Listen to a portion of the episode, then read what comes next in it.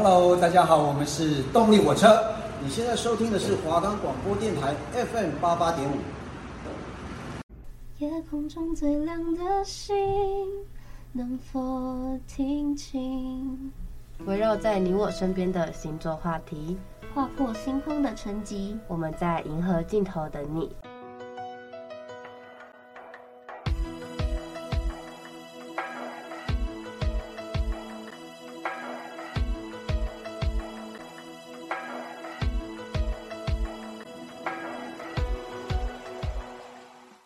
节目可以在 First Story、Spotify、Apple Podcasts、Google Podcasts、Pocket Cast、Sound On Player，还有 KK Bus 等平台上收听。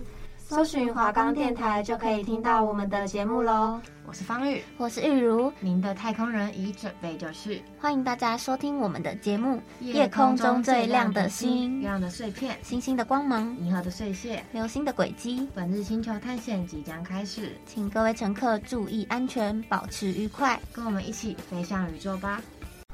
银河的呢喃。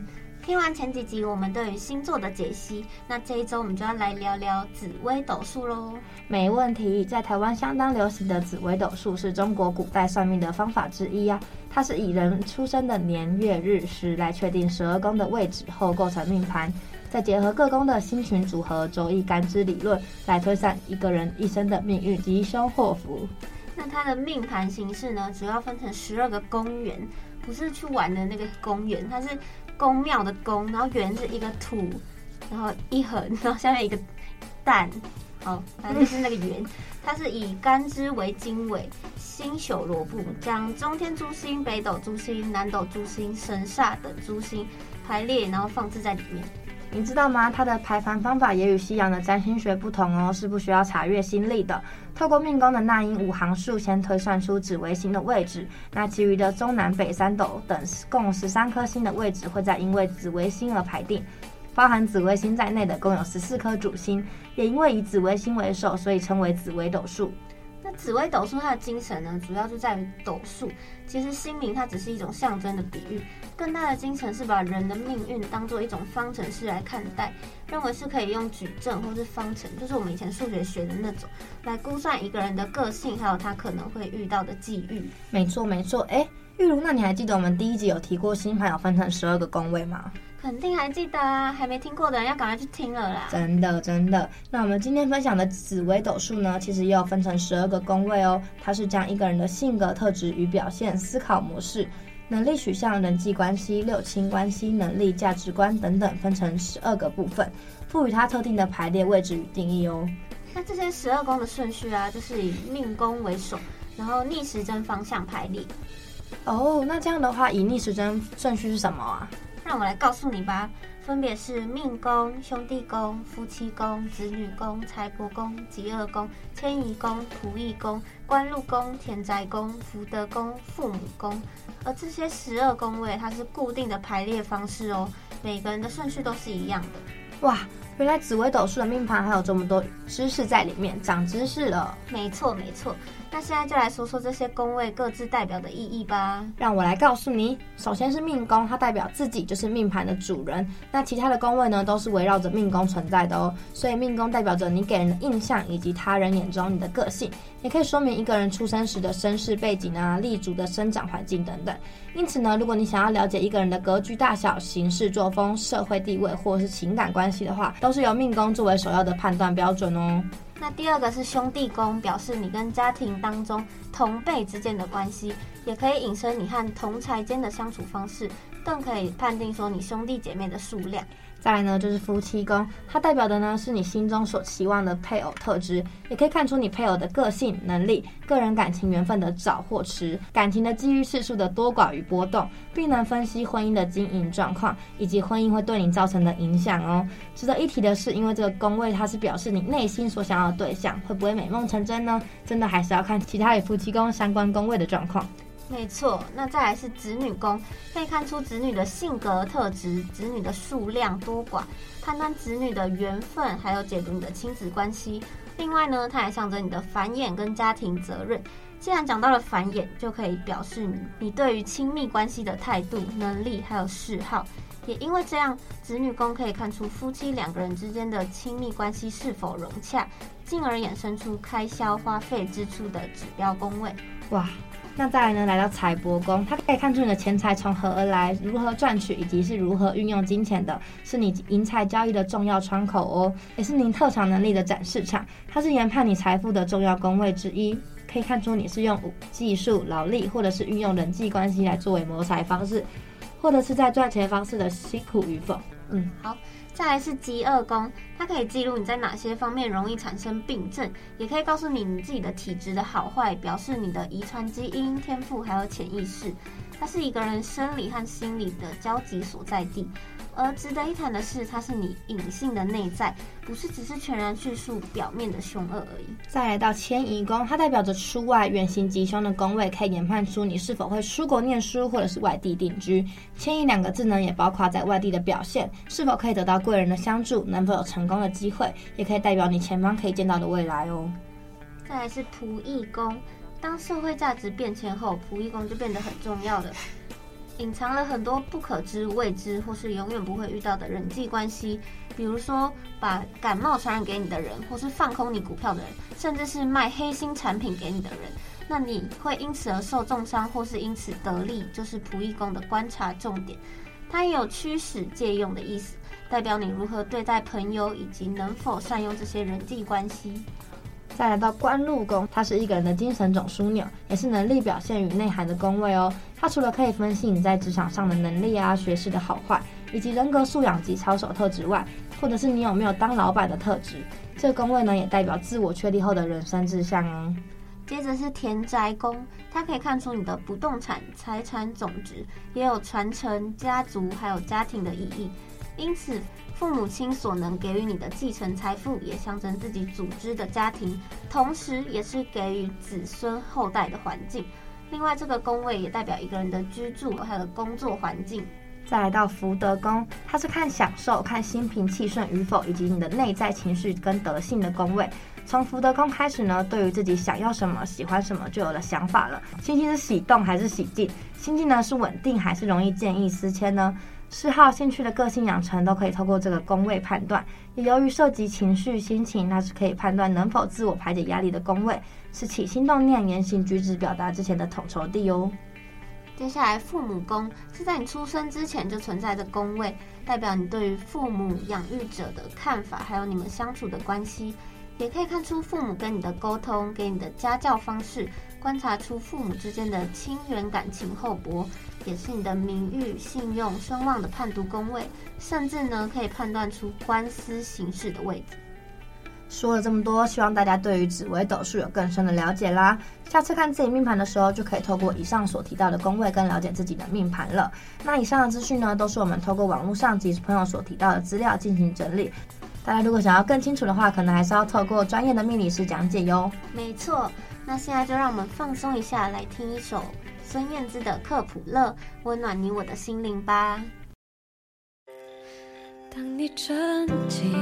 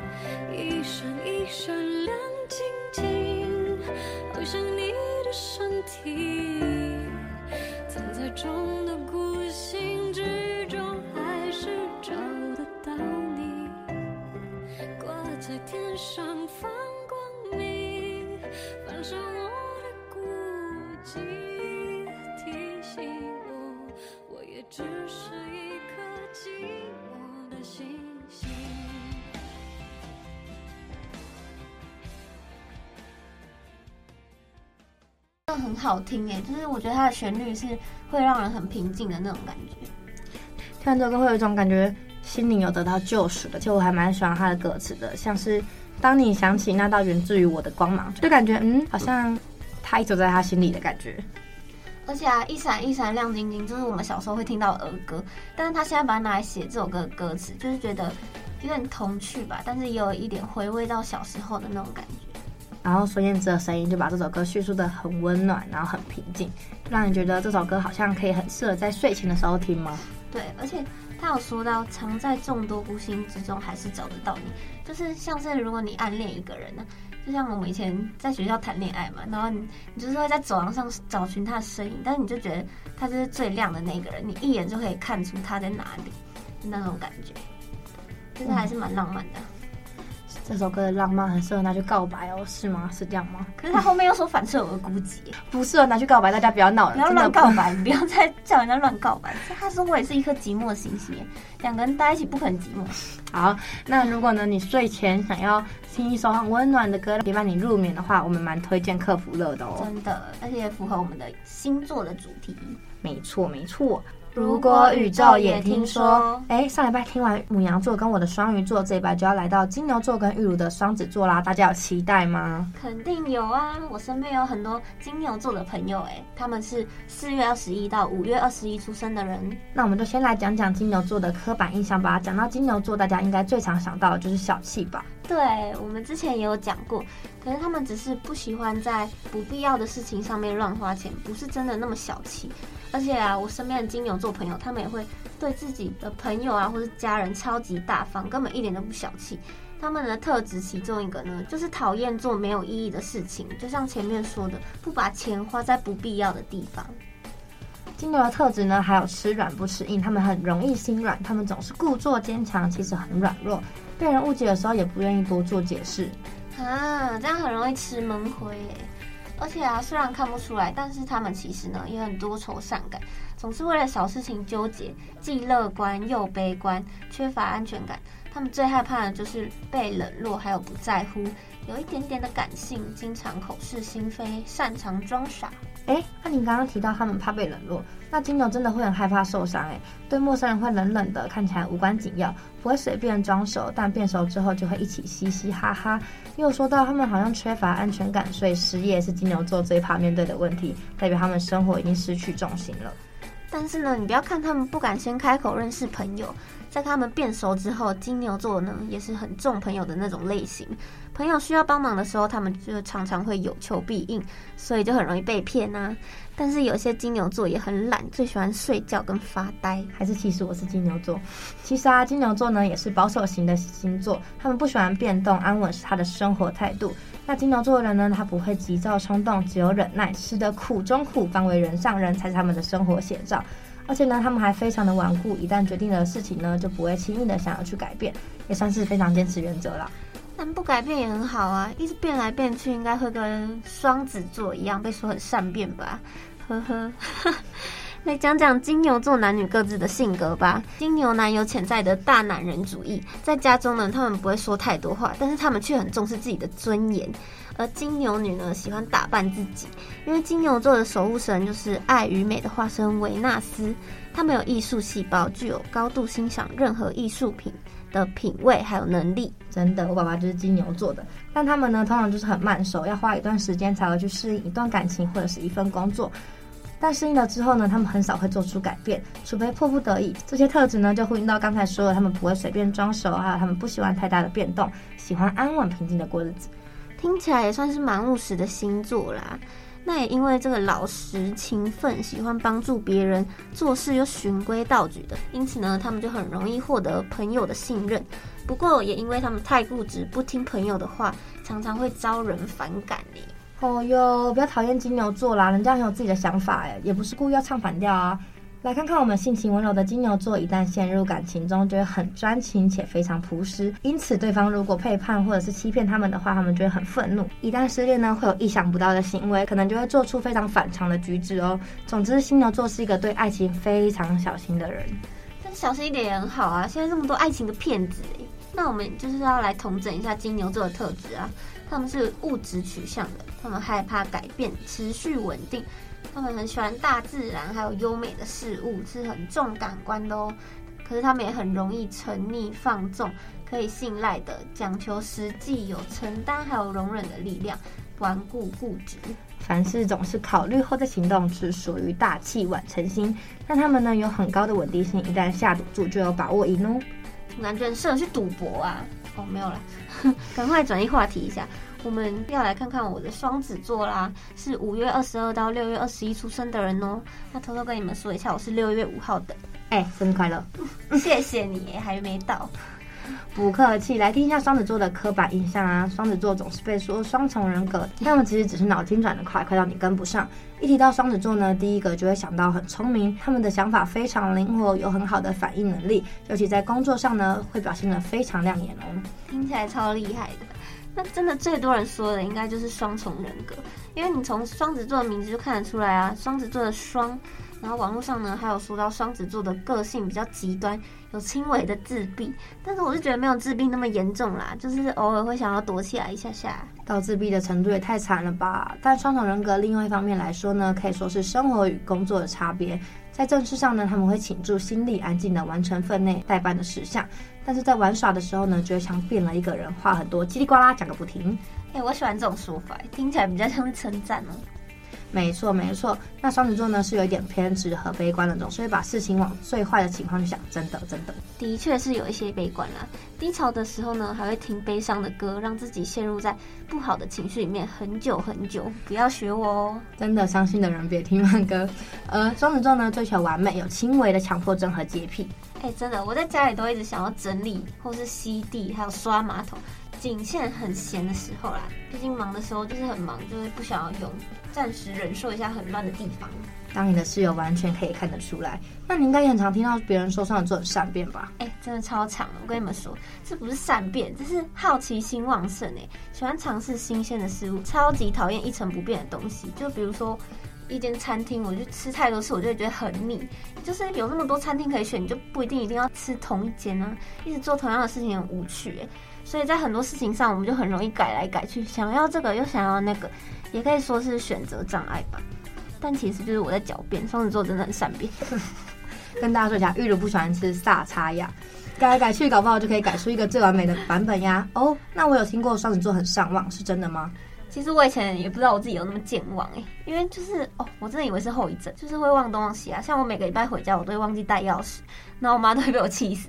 然后说过的话我也常常忘记，不管他那句话重不重要，这样好像有点不好。但是这个也不就代表说我不记仇嘛，反正有不开心的事情，我最后也都会忘记呀。看来双开头的星座都很健忘，是一种另类的好处啊。我我想到我们之前介绍过风土水火的那一集，不是说风象星座都很热爱自由吗？双子座其实也是玩心这种类型，讨厌被束缚压迫，喜欢挑战。对，真的不喜欢被控制、被约束诶。哎，那刚刚说到双子座很聪明，能力很好，所以他们的胜负欲非常明显，很喜欢享受赢了之后的快感。对，我之前国高中的时候都很喜欢去比那种短跑比赛，像是一百公尺或两百公尺，就是很喜欢默默超越别人的感觉，因为就是我反应比较慢一点，所以起跑那个枪声 boom，我都会反应慢一拍。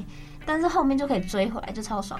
看不出来你跑步很快，很厉害啊！那我偷偷跟你们说一个双子座的秘密，他们的心思啊其实很细腻，观察能力也非常好，可以从很小的细节看到背后的故事。所以真的不要骗双子座，他们都会发现。没错，逃不过双子座的法眼。而且他们的表面上呢，总是给人一种很坚强、很欢乐的感觉，但是其实他们内心是很害怕孤单的，只是他们不会展现出来给大家看到，很容易感动，渴望被理解，却不奢求被理解。听起来偏委屈耶。其实就是很怪而已啦。双子座的思绪常常跳动的太快，情绪也会跟着忽上忽下，所以有时候连我们自己都搞不清楚自己在想什么。我就是这样子。好啦，听完双子座的声音了，还有前面也有帮金牛座发声，那下一拜要继续来收听巨蟹跟狮子座哟。漫步在银河系。哎、欸，我们前几周不是都有一个固定单元是在讲十二星座的每日运势吗？像是爱情运啊、事业运那些的。对啊，可是那些星座运势到底是怎么来的啊？有没有什么标准？其实啊，就是为了方便让你们对号入座，因为它就是以某一天当基准，把十二个太阳星座定位在上升点，作为星座零度的开始，然后再去看工作、健康、爱情这些比较常见的生活领域。有没有比较明显的影响啊？像是有行星变换星座或是宫位等等的参考因素，然后再去写成每日、每周或每月的星座运势。这就是通常星座运势会写说要参考上升星座和太阳星座的原因吧。太阳星座就是我们之前说的，比如说像我三月五号出生，那我就是双鱼座。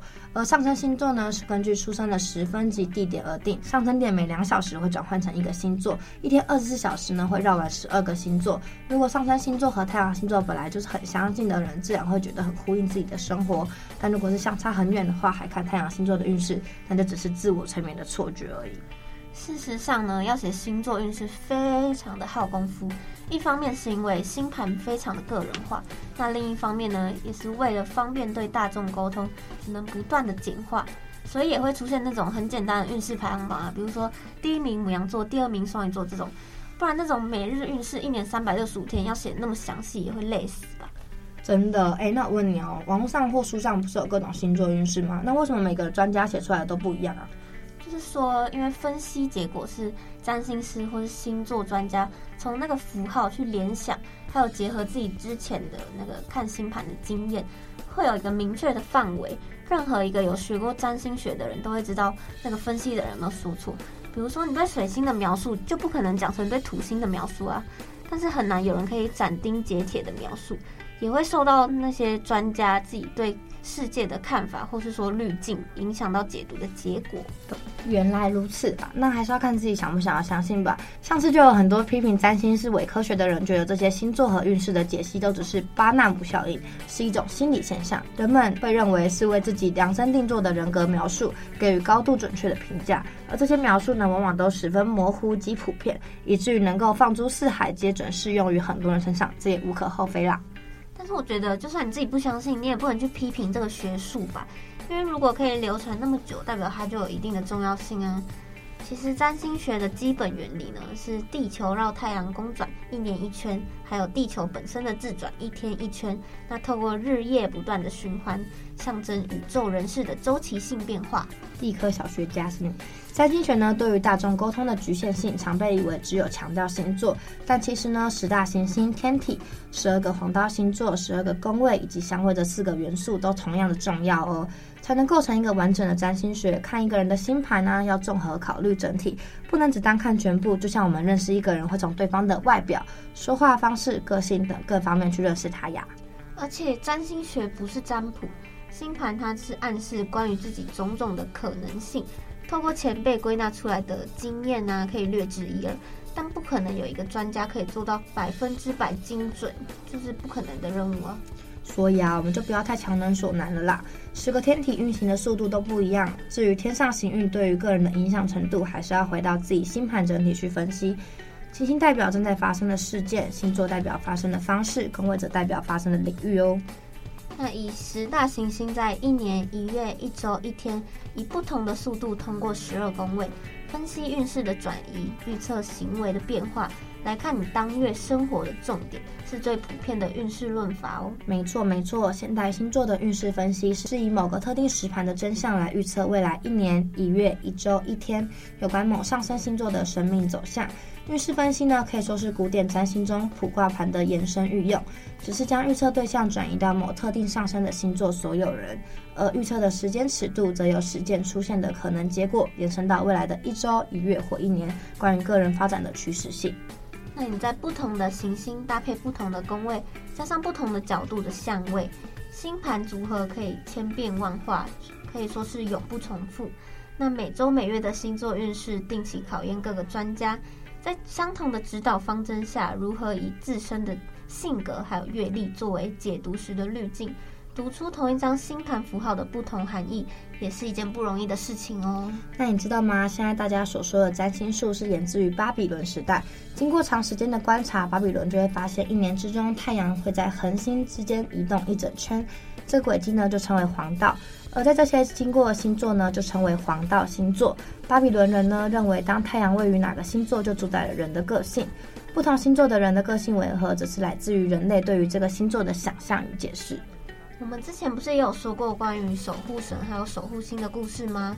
这些星座神话其实就是过去人们借由观测星象来知道季节还有时间。星象和国家兴亡还有五谷丰收有关，几乎主宰了当时人们的生活。而那些人们呢、透过丰富的想象力，将星座赋予神话或是人格，并且他们也相信星体的运行可能会影响我们的人生。但是啊，西洋占星术认为人的个性呢，会因为各个行星与宫位或多或少产生不同的影响哦。